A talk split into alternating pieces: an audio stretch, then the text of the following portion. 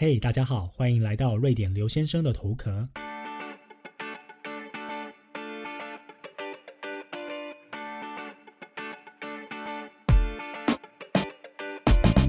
欢迎大家来到今天这一集节目的播出。目前的录音时间是四月二十四号的斯德哥尔摩时间下午五点四十五分左右。好，那最近可能也很多人都觉得，就是总是计划赶不上变化。我有一个很大的主题，那我自己也很喜欢的主题。其实我应该在两集之前就要讲它了，但是因为，比如说上两集我们是讲到了种族歧视跟政治正确之间的关系嘛，那毕竟是因为 WHO 发生了那个事情之后，我觉得好像这个主题可以拿出来讲一下，所以呢就再把这个主题塞到原本想要讲的那个主题之前了。结果呢，今天要讲的这个主题呢，也不是我就是设计好要这周要讲的主题哦。我原本呢，就是很想要讲一个很大的主题，关于瑞典怎么样看待性别、看待平权，甚至看待性爱这些事情哦。这是一个很大的一个主题，应该要花好几集来讲。那这个主题也是很多的听众跟我讲过，说非常有兴趣的。只是呢，最近就是一直把它往后延。那目前看来呢，可能又要到下一集才听得到了。但是呢，今天这个主题也是。非常的有趣，所以希望大家不要错过。那最主要就是上次播出了之后，有非常多的听众来跟我交流，那大家都似乎对于说这种欧洲之间的国际关系，甚至是说瑞典呢怎么样看世界各国，还有种种的这种外交角力都非常的有兴趣。所以我想说，用一集的时间来跟大家补充一些可能你们之前不知道的事情，也有可能是一些比较。冷的知识，但是如果你知道了之后，可能可以更加的帮助你去了解整个欧洲的这一块哦。因为我想大部分的人呢，对于欧洲的了解，可能都是一些主流的西欧国家，比如说像是呃英国、德国或者是法国，有时候可能南欧、意大利或西班牙。但对于北欧的这个政治观和它的欧洲和它的世界观是比较少涉略的，所以想说透过今天这个主题呢，帮助大家来。了解一下。那最近这几天呢，有非常多的听众传了两则新闻给我。第一则就是关于说，瑞典成为全欧洲第一个全数关闭境内孔子学院的国家。那第二个新闻就是说，瑞典的很多的城市呢，都解除了和中国许多城市的姐妹式的关系啊。大部分这些中文新闻，他们所下的这个注解都是说，因为中国和瑞典的关系和外交的一些手段啊等等的影响，都来到了历年来的最冰点。那其实刚好我上一集就完全讲到这个事情哦，就在我上一集播出了之后的三天内，然后这个事情就开始发生了。那我觉得很多新闻里面可能还没有讲到的，比较值得一提、有趣的地方是在二零零五年的时候。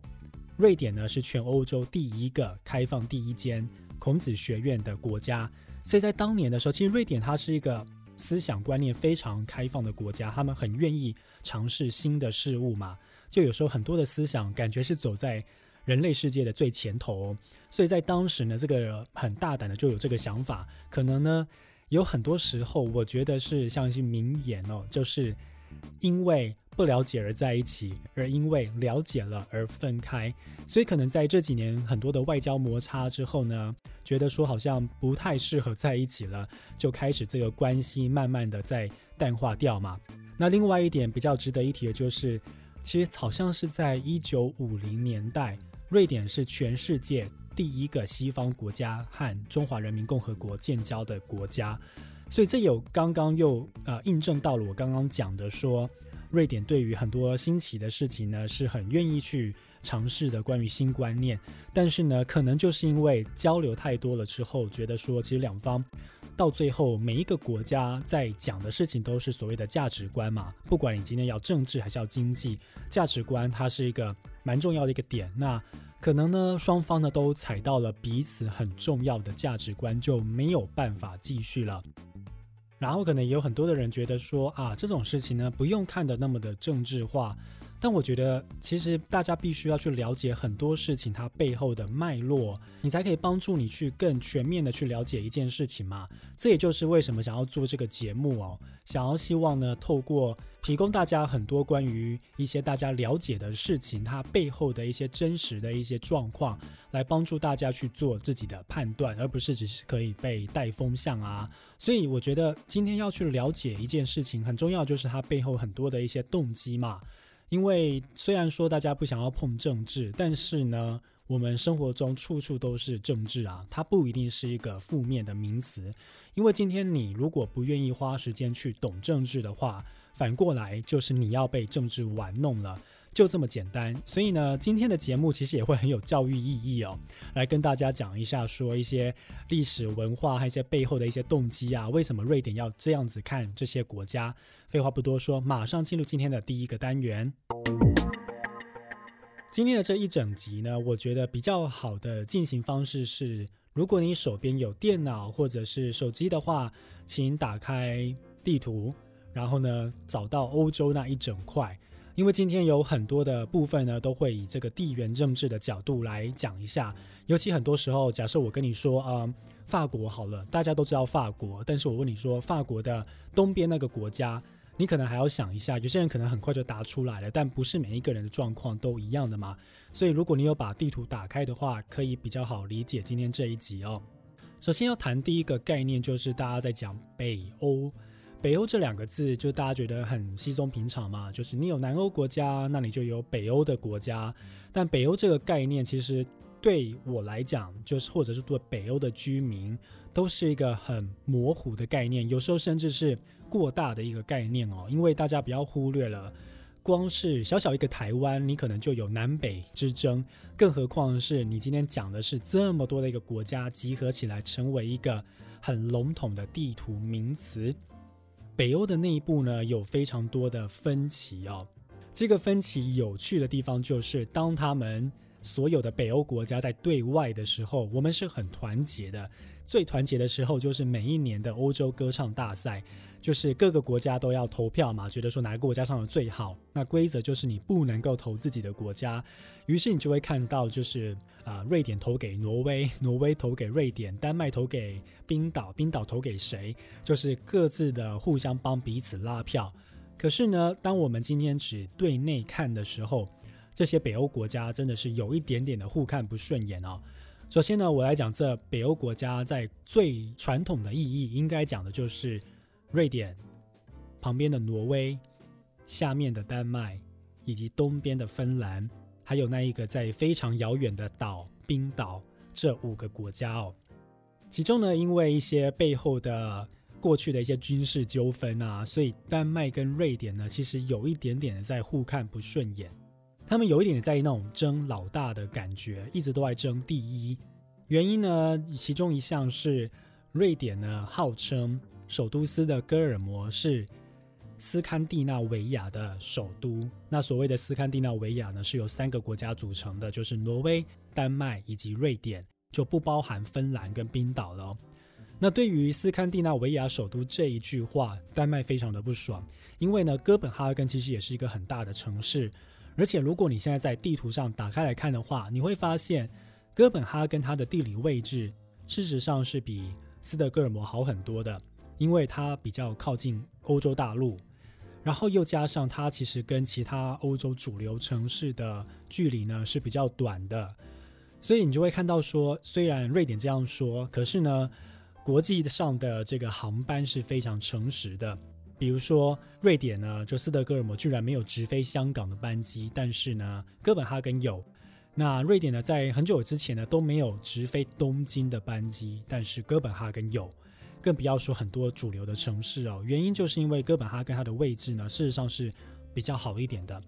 所以对于这一点呢，就是丹麦就觉得非常的不爽，凭什么你要一直跟我们争这个老大哥的地位？那瑞典有时候它也是有自己的幽默，比如说呢，大家一定都有这个 IKEA 的家具，那大家可能没有注意到是 IKEA 每一个家具都它自己的命名哦，比如说呢，它有时很多时候是拿地名来命名的。像是我曾经就买过一个沙发桌，它的名字就叫 Stockholm，就是斯德哥尔摩。那如果你对于北欧语言不了解，你就不会发现；但是如果你了解的话，就会发现，在 IKEA 里面很多放在地上的商品，包含进门的那个脚踏垫啊，包含地毯，它都是用丹麦的城市来命名的，意思就是说我把你踩在脚下的意思。这种很微妙的文化的搬弄，让丹麦人有时候是又好气又好笑哦。那至于他旁边另外一个邻居叫做挪威，他就不太加入这场战局哦。原因就是他太有钱了，因为挪威有产石油嘛，然后他的人均收入很高，他的工作时数又比瑞典低很多，所以他就觉得说，你们让你们自己去争吧，没关系，反正我有钱，我就在那边看着你们的争。因为事实上就是，虽然瑞典跟丹麦这边互争这些事情，可是呢。瑞典和丹麦有很多的年轻人，他们是跨境到挪威去工作的，因为挪威给的薪水比较高，那物价当然比瑞典高，所以很多人呢在边界的人，他们每天他们都是跨境到挪威工作，工作完了之后再回到自己的国家，当然你的薪水可能就比本地再高一点哦。那至于这个冰岛呢，就是离得太远了，就是它有点像是与世无争的样子。其实很多的瑞典人，他们一辈子都没有到过冰岛。冰岛那个概念不像是台湾到澎湖那样的概念。冰岛呢，要飞过去，从斯德哥尔摩出发的话，要将近三个小时的航班，而且呢，并不是非常密集的航班，所以它是有一点远的。从我在瑞典现在已经九年，我只遇过两个冰岛人。然后这两个冰岛人呢，其实你在外观上，我觉得他们都跟瑞典有一点点的不一样。他们的个性也就是比较感觉就是比较与世无争，过着自己的那种小日子的感觉哦。最后呢，就是在北欧这五个国家里面，最后一个我要讲的就是芬兰。像我刚刚讲到的这个丹麦，或者是挪威，或者是瑞典，他们都是北日耳曼语系的一个支，所以也就是说，他们的发展呢，其实跟这种英文啊，或者是德文是比较相近的。可是芬兰呢就不一样了，芬兰它是属于另外一个语言的文化，它的语言呢可能跟爱沙尼亚语比较相近，然后还有很多的这个研究都指出呢，它的语言呢甚至跟非常遥远的这个匈牙利呢也有关系，可是就没有跟它旁边这三个北欧国家有任何的关系哦。虽然呢，瑞典语呢是芬兰也是公定的本土语言之一，那是因为有一些瑞典移民，但是芬兰在这些。语言的文化上就已经很不一样了。那又加上呢，其实它曾经哦，在俄罗斯还有瑞典之间有一个战争，然后芬兰就在当时被割让给了俄罗斯。那如果大家呢有去 Google 一下赫尔辛基，也就是芬兰的首都的话，最著名的就是它有一个很大的一个地标是赫尔辛基大教堂。如果你仔细去看的话，它是一个圆顶的教堂。它是带有俄罗斯风采的一种教堂，原因就是它其实，在当年呢，这个教堂就是建造了是要献给俄国的沙皇的，它曾经有过这样的一段历史，所以呢，造就了它在各方面都跟其他这个三个被三个四个被归类为北欧的国家有那么一点点的不一样。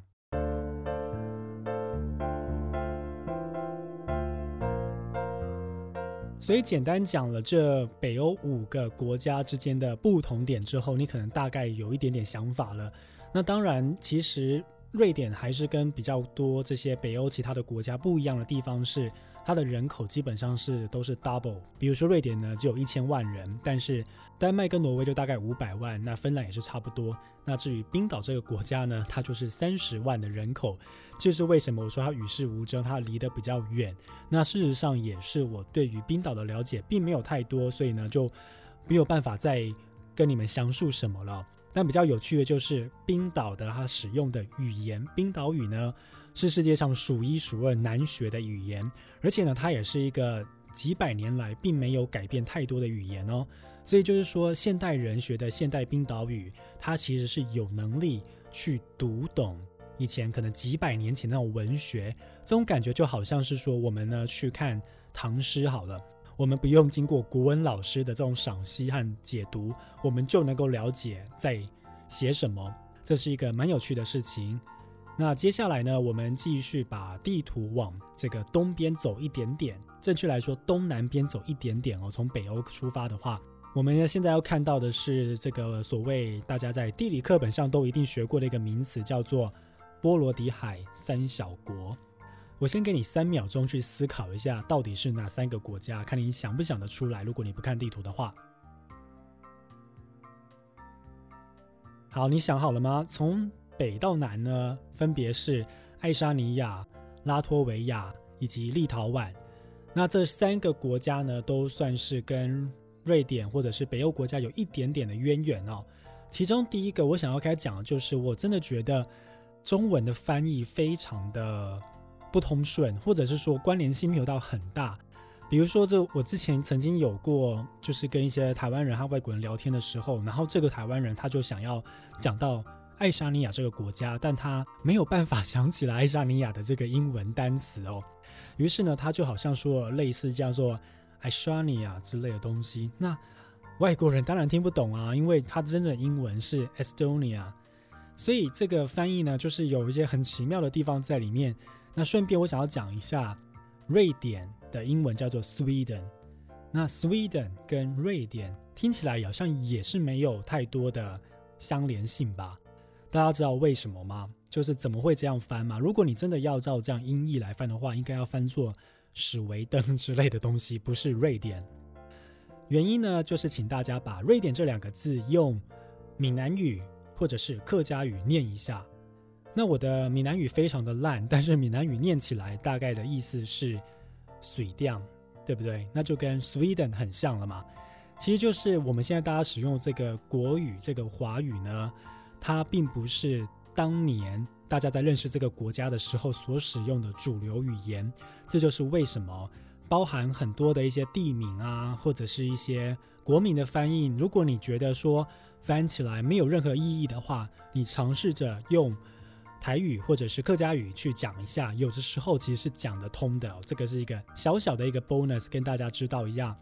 好，那这个波罗的海三小国呢，首先第一个事情是，他们非常的讨厌大家把他们归类为东欧国家，理由有非常的多。其中第一个，就他们的地理位置上不算是真正的在东欧，他们其实算东北欧。他们其实已经跟这些瑞典啊这些的那个纬度呢都是很类似的了。那又加上另外一个原因，就是普遍呢你在欧洲想到东欧这两个字的话，大部分都是负面意义大于正面意义，就会觉得说他们好像比较贫穷，然后有比较多的一些问题，经济上不发达，人权上堪忧等等的。这也就造就了为什么这个波罗的海这三个国家。不想要被归类在东欧国家，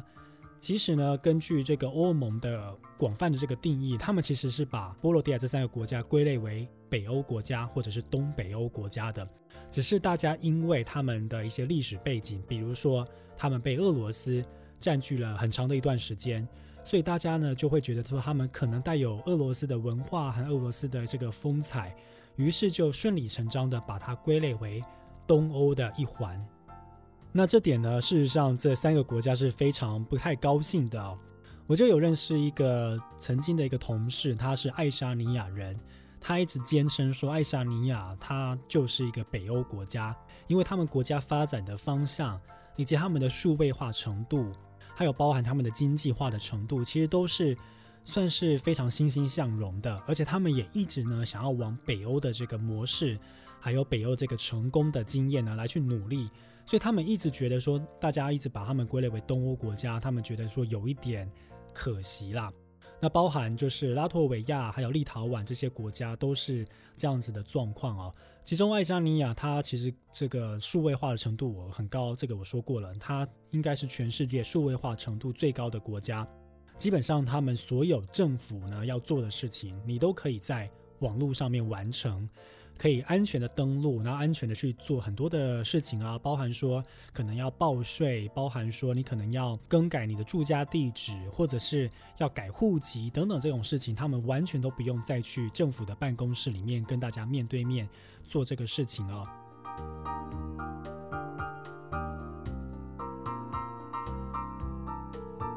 那对于这个波罗的海三小国呢，其实对瑞典或对于芬兰人来讲呢，这个就是他们的后花园一样的一个概念哦。因为他们毕竟物价呢还是比瑞典跟芬兰还要低很多啦。那瑞典跟芬兰人喜欢做什么呢？喝酒是一件很重要的文化，所以呢，每天我们这边都有游轮哦，从斯德哥尔摩出发到爱沙尼亚的首都塔林，或者是拉脱维亚的首都，就是上岸一下几个小时，然后又返回来了。那大家最重要的并不是要去这些国家，而是说大家想要在船上享受免税的酒精，以及呢，你在船上呢，如果你买酒或是买啤酒。都是比陆地上还要更经济实惠的，因为是免税的关系，所以你就会看到很多人呢是空手上了这些船，然后呢下来的时候呢是带着满满整个皮箱的啤酒和各种的酒类或者是烈酒返回自己的家里面。因为在瑞典或芬兰呢喝酒都是非常贵的，所以这一来一往间呢造就了波罗的海的国家以及北欧国家之间的相互依存的一些关系哦。他们同时也是互相是对方的一些贸易伙伴，以及很多的北欧的公司，尤其是瑞典的公司，很喜欢在爱沙尼亚或者是拉脱维亚设立分办公室。呃，这样说好像怪怪的，就是办公室的分支啦。原因就是他们那边的人力成本呢，相对于瑞典和芬兰来讲呢，还是低非常非常多的。就举一个我前公司的例子啊，如果你要在瑞典请一个会计师，你可以在拉脱维亚请四个会计师这样的程度，那当然拉脱维亚跟爱沙尼亚他们的教育程度都不错，他们的英文也说得很好，而且甚至有一些人他们甚至会说芬兰语或者是瑞典语，所以就造就这些公司为了要省人力的成本，就把分办公室设在那边。那当然对于这两个国家的小国家的政府来讲，他们也是很开心的，因为毕竟提供他们外商投资的，还有本地的一些就业的服务嘛。所以呢，这些呢都造成了他们之间的这个依存关系哦。所以这也就是为什么很多时候瑞典人在看波罗的海那三个国家的人的时候呢，其实呢并不觉得他们是很发达的经济体，然后甚至把他们当做是一个享乐和饮酒的一个天地。原因就是说，当然这些波罗的海的国家对于瑞典的依存呢，大过于反过来。所以呢，大家都会觉得说，把这些国家呢当做是去玩乐的地方，然后呢，甚至大家都知道说，那边的薪水呢比本地低很多，自然而然对他们的这个看法呢，并不是到完全的正面的。虽然可能你们会觉得说啊，可能瑞典人不是这样想的啊，其实很多时候就是政治正确嘛。我前面讲过的，他只是没有把这个事情表现出来，或者是想出来。但事实上，每一个国家的经济发展都是很不一样的。很容易就会落入这种觉得说谁比较好，谁比较差的这个这个想法。那因为数字就摆在那边，就是很明显嘛。好，那我现在呢已经带大家呢从这个北欧国家讲到波罗的海这三个国家，他们之间是怎么样看彼此的。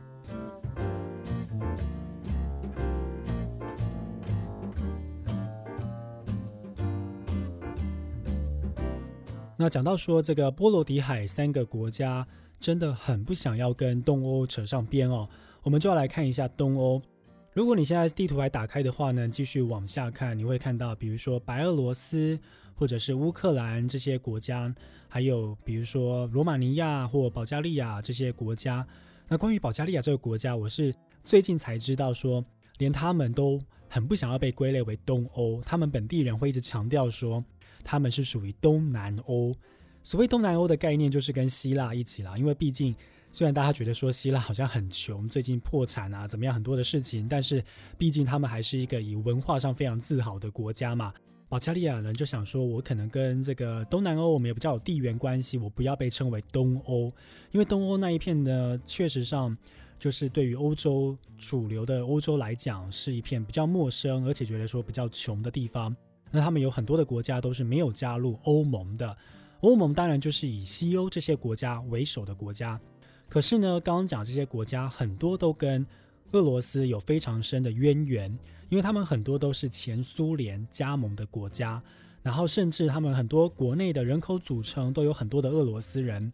那如果你有听我上一集讲的话，就知道说，其实俄罗斯跟主流的欧洲他们是两种背道而驰的价值观，他们向来都是处于比较。对立的一个状况哦，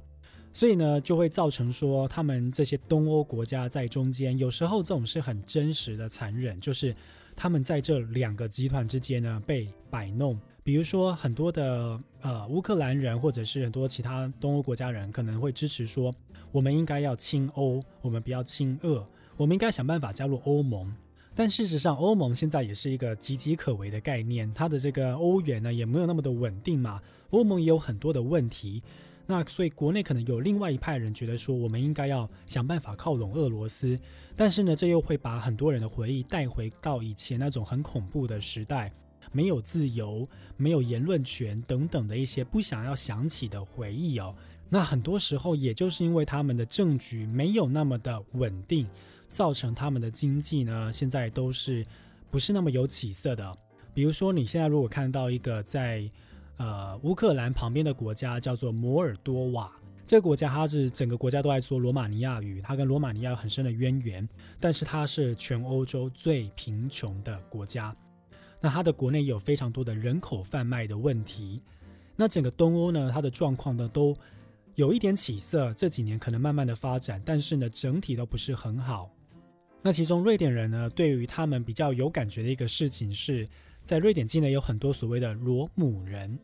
你可能没有听过罗姆人，但是如果你听过吉普赛人的话，大概就知道了。那其实他们真正的称呼叫做罗姆人，他们是一支比较像是游牧民族一样的概念。他们居无定所，他们也经常，就算他们有能力，他们也可能不愿意投入就业市场。他们传统上都是靠着，比如说乞讨为生，然后过着很自我自在的这个游牧的生活。那因为欧盟它是一个开放边界的概念，所以呢，很多的这个罗姆人呢，他们就透过陆路这样一路的，就走到了比较富有的国家去乞讨。那所以造就就是很多可能在瑞典的大城市里面呢，都会看到很多的。罗姆人在路边生活，然后在乞讨。那至于丹麦呢，也有这样的状况。那丹麦当然这几年它的右派政府当道，极右派兴起，他们就禁止了这些罗姆人要进行乞讨的动作。瑞典多少基于一些人道主义和人权的概念呢，是没有进行这样子的动作的。不过呢，它也在国内引起了很多的讨论啊。所以今天这边跟你讲过很多的事情，其实只是。欧洲很多的政治的一个小小的皮毛，那我是从瑞典或者是北欧的这个大北欧的概念呢来去看附近的这些国家，希望可以给大家一些新的小知识，或者是没有学过一些冷知识哦。同时呢，这也是一个非常重要的基础，因为在我之后可能要更讲到深入到瑞典的政治啊，或者是整个啊欧洲的这个氛围的时候呢，这些都是非常重要的一些背景资料。好，马上要进入今天的第三个单元。其实每次录音前，我都觉得说好像今天一定会讲太短，时间不够。但事实证明，每一集都是超时哦。这个呢，下次再改进一下。好，那这边呢有一个听众问到说，记得刘先生之前有分享过喜欢喝植物奶，有没有推荐什么牌子呢？那如果呢，你是住在台湾的话，那应该就是除了豆浆之外，应该有一个燕麦奶是来自瑞典的牌子哦，叫做 Oatly O A T L Y，那这个牌子呢是很有名的瑞典牌子，它在台湾好像星巴克现在也上市了。那我喝植物奶的原因呢，除了说呃自己有乳糖不耐之外，我觉得说这个其实它的口感是非常好的啦，所以我会一直喝。但是呢。因为我不是很喜欢 Oatly 这个公司它的行销的手段，所以我现在呢都改喝另外一个芬兰的牌子，叫做 Valio。那它呢其实口感是差不多的，只是说当你今天在台湾没有选择的时候呢，就多多支持一下瑞典的 Oatly 哦。第二题呢，这个是一个来自厂商的问题哦。那其实这个节目在从上集开始，陆续呢有两三个厂商呢来问我说啊，你要不要接叶配怎么样？那我这边统一回答，因为我觉得这个节目。比较像是我爱玩兴趣的一个性质哦，当然不是说我会不认真做，而是说我觉得我有很多话想要跟大家讲，然后又加上其实我所有平台的订阅者加一加，可能不过就两千人而已，真的很少，不值得大家来夜配啦。包含我之前在里面写很多文章啊，或怎么样，有点都是比较像是因为我想做，我有兴趣要做。那我之前合作过的一些厂商呢，他们有一个共通点就是。他们呢，可能是在帮助别人的，或者是他们的企业很强调要环保的文化。那如果你今天真的是那种所谓的 NGO，就是非营利组织呢，你想要推广一些对于环保或者是对于台湾的大家有益的事情的话，欢迎来找我，我或许可以帮你免费的在节目里面很小的推广一下，但前提当然是说不影响我节目的这个状况啊，毕竟每一集的节目这么短，然后每一次都超时，所以这个是要斟酌一下的。好了，今天的节目就到这边。如果你喜欢这一集的节目的话，欢迎到 Apple Podcast 上面帮我点个赞。那如果呢，你有想要跟我交流的话呢，欢迎到脸书或者是 IG 找到瑞典刘先生就可以喽。我们下一集见，拜拜。